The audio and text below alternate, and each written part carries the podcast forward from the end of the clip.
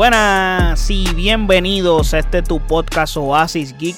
Te habla tu servidor José Allende y estamos en un episodio más donde le estaremos hablando de la Copa de Rey, donde Barcelona enfrentó al Barbastro en una cancha horrible en cuanto a la calidad del césped y un partido sufrido por el Barça como ya es de costumbre.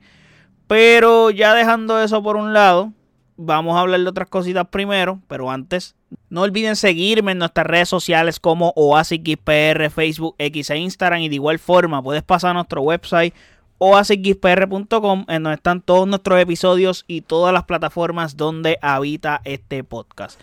Ahora bien, como les mencioné, Barcelona enfrentó de visitante al Barbastro y ganó con un marcador de 3 a 2. Un partido bien sufrido por el Barça, normal. Pero hubo polémica también y vergüenza en este partido. Comenzando la vergüenza que tuvo la presencia del ex presidente del Barça, José María Bartomeu, pasado presidente del Barça, como les mencioné. Y tengo que decir que es una vergüenza que ese macho esté allí. Eh, que ese tipo esté presente en ese partido en las gradas da vergüenza.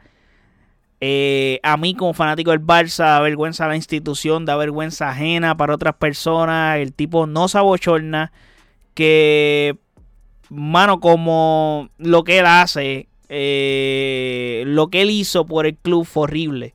O sea, y se ve peor él aún haciendo ese tipo de gestos, como que parece una burla de su parte. Él ha, haber hecho presencia él allí. Yo sé que tú puedes comprar boleto para ir a ver el juego, whatever.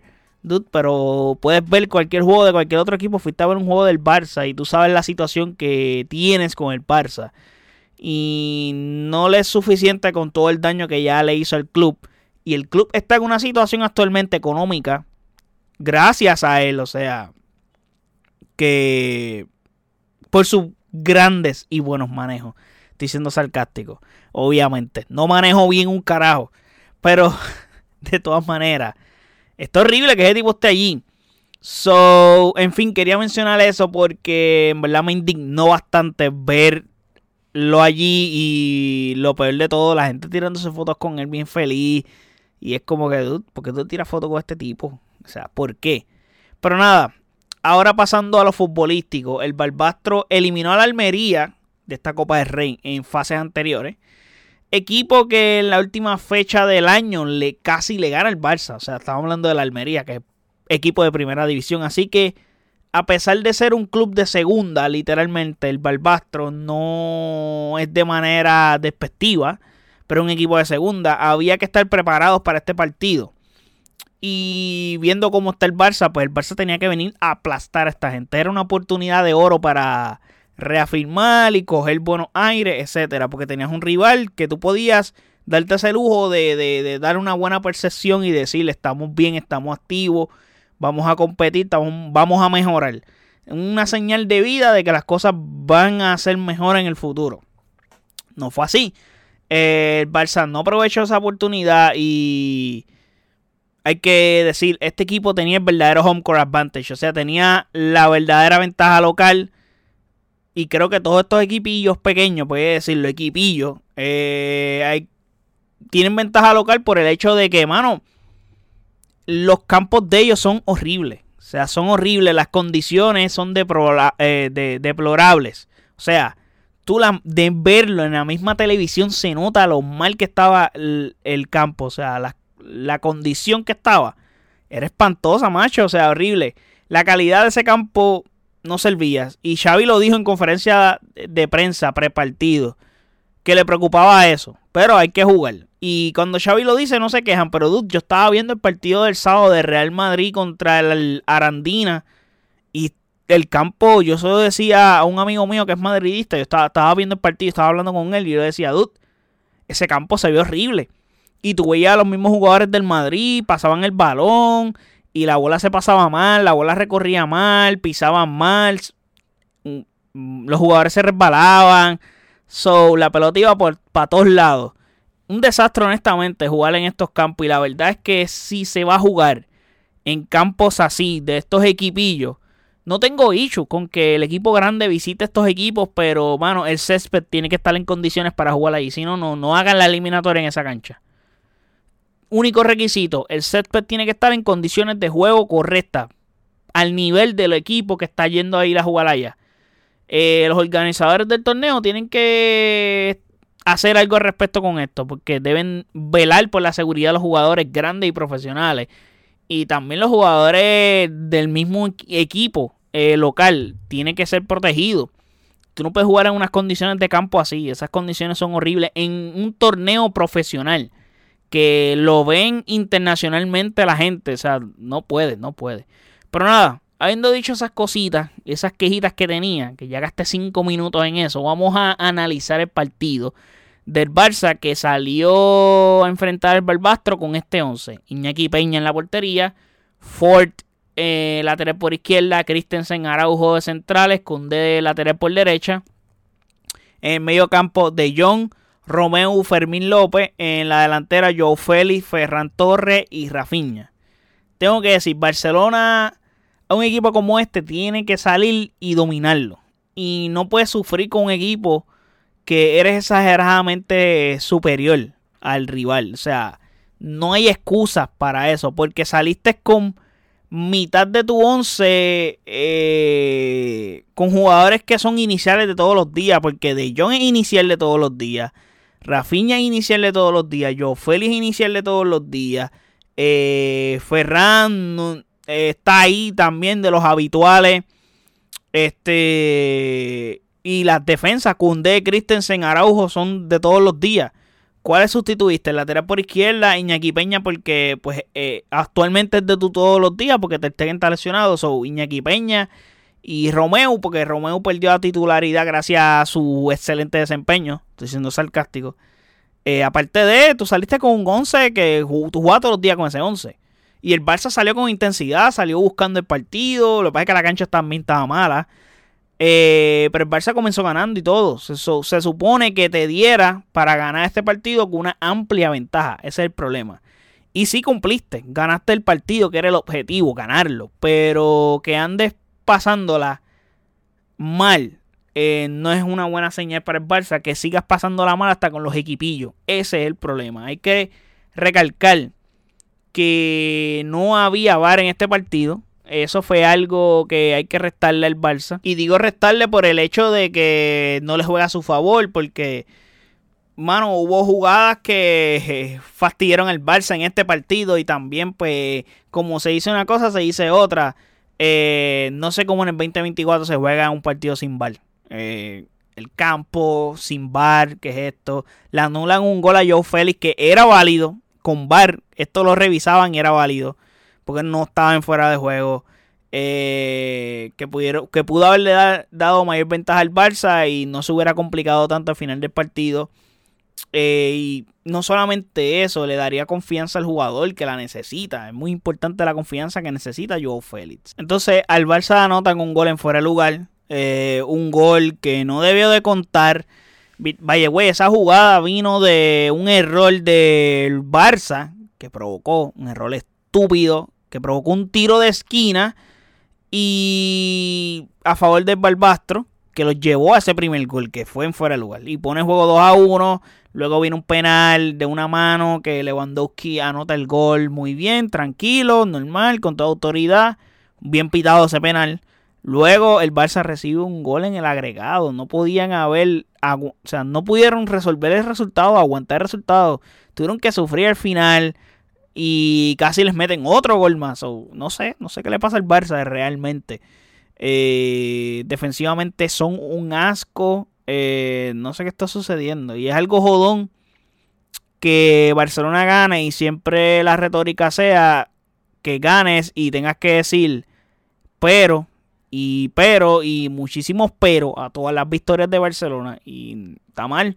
Otra cosa, Barcelona gana, Íñigo Martínez entra a jugar, está 10 minutos en el campo, se lesiona. So, juega menos de 10 minutos. Se vuelve a lesionar, acabando de regresar a una lesión. sobre el staff médico del Barça, no sé qué está pasando. Están haciendo un trabajo horrible también. Porque, mano, los jugadores tienen muchas recaídas. O sea, en años recientes, el hecho de que Dembélé estuvo lesionado todo el tiempo, volví recaía, volví seleccionado, volví. Pedri recuperarlo ha costado muchísimo. Vamos a ver cómo va a ser ese proceso de Gaby también. Y así sucesivamente. Eh, no sé qué está pasando en, en Barça completo. Eh, hay problemas en todos lados, en el staff médico, con todo el mundo. Y no sé, no sé qué sucede. hay muchas dudas con este equipo. Y lo que sí podemos decir, y no hay duda, es que a pesar de que está ocurriendo todo este mierdero en el Barça, siguen en competencia en todos los torneos. Están tercero en liga, aún con opciones de ganar la liga.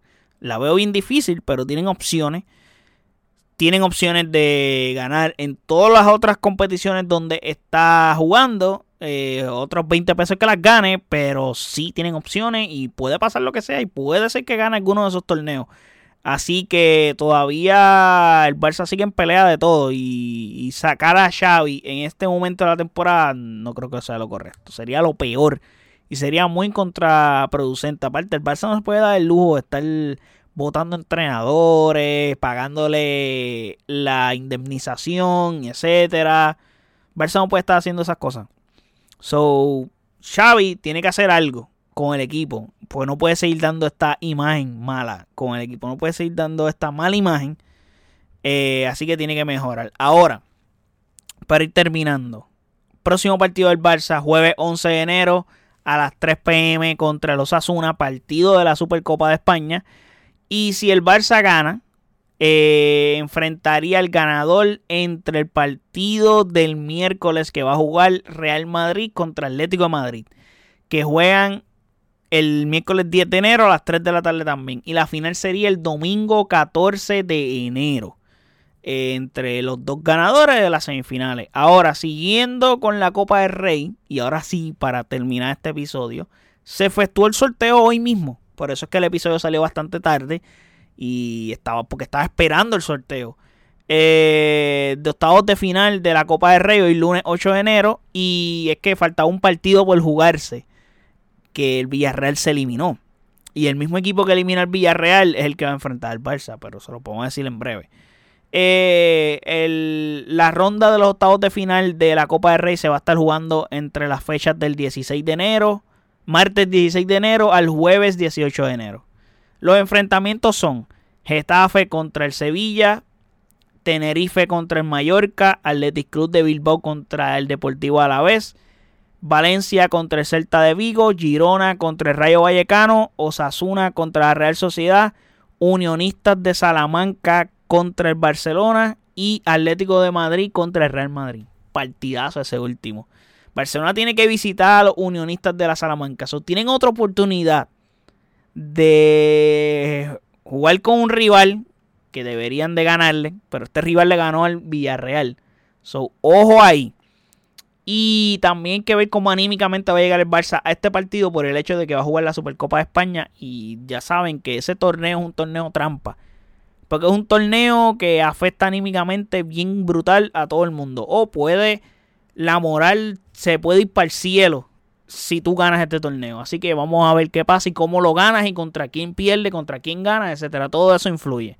So, en teoría, el Barça debe pasarle esa eliminatoria, pero ya sabemos lo que les acabo de decir y está claro cuál es el enfrentamiento de octavos de final también de esta ronda que es el macheo ese de Atlético de Madrid contra Real Madrid y Real Madrid visitando al Atlético Madrid, que el Way Atlético Madrid es el único equipo que le ha ganado al Real Madrid en liga esta temporada y creo que en todas las competiciones.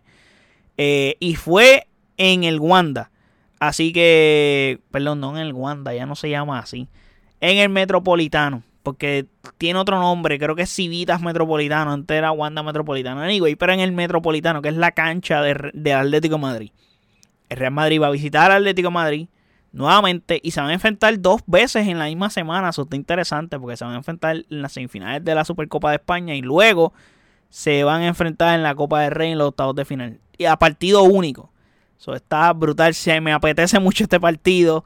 Estoy loco de verlo. Y que la Supercopa de España se va a enfrentar en semifinales va a ser otro partido. Así que serán dos enfrentamientos interesantes en ese sentido. Así que nada. Déjenme saber ustedes en los comentarios qué piensan de lo que estuvimos hablando sobre el partido del Barça, sobre estos enfrentamientos de octavos de final de la Copa del Rey. Eh, qué esperan de ellos, qué no esperan y también de las semifinales de la Supercopa de España.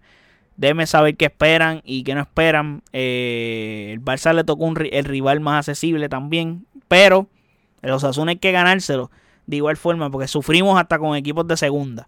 Así que hay que ver qué pasa ahí. Pero nada, déjenme saber eso en los comentarios. No olvides compartir este episodio.